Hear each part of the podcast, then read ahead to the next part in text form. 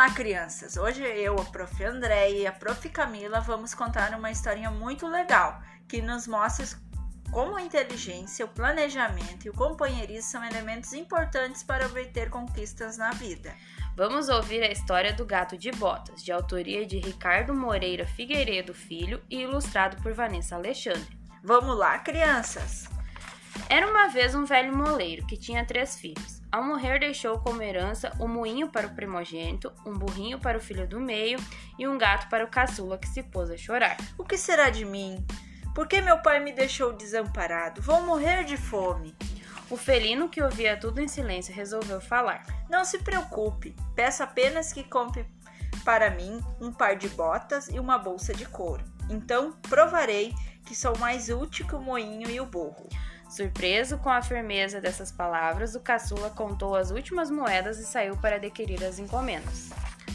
Logo que recebeu seus presentes, o gato dirigiu-se ao bosque, onde capturou duas codornas. Em seguida, entregou-as ao rei e disse que foram mimos do Marquês de Carabás. Na verdade, um título inventado para aproximar o rapaz do soberano. A estratégia continuou, continuou durante meses, deixando Sua Majestade cada dia mais curioso para conhecer o tal nobre.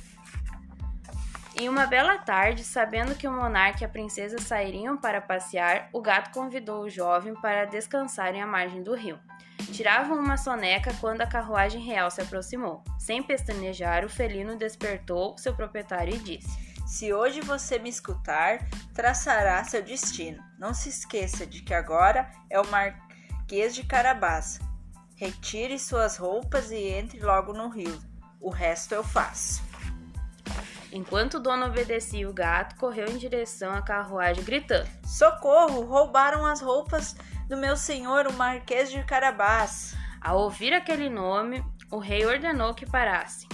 Inteirou-se do acontecido e determinou que providenciasse trajes para o rapaz e o convidou para entrar na carruagem.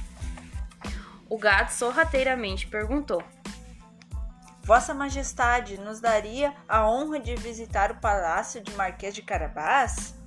O rei aceitou o convite e o gato foi na frente, pois anunciaria a chegada da família real. Na verdade, o felino saiu em direção às terras de um rico e misterioso ogro.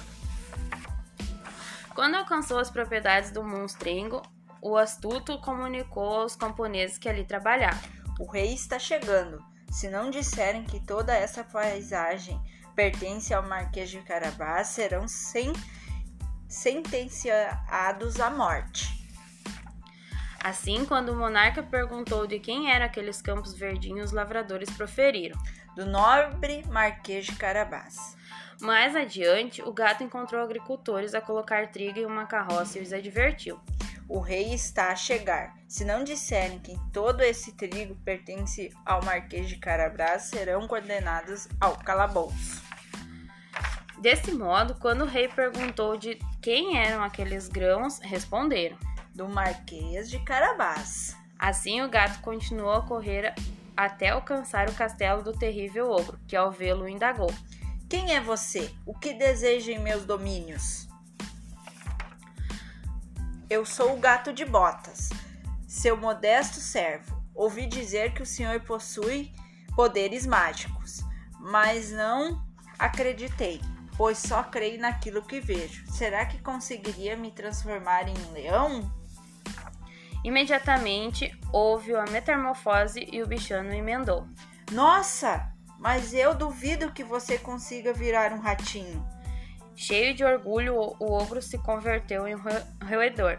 Sem perder tempo, o leão o comeu e em seguida voltou à sua forma natural. Naquele momento, o rei chegara às portas do palácio e, impressionado com a riqueza e com a modéstia do jovem, ofereceu a mão da princesa em casamento.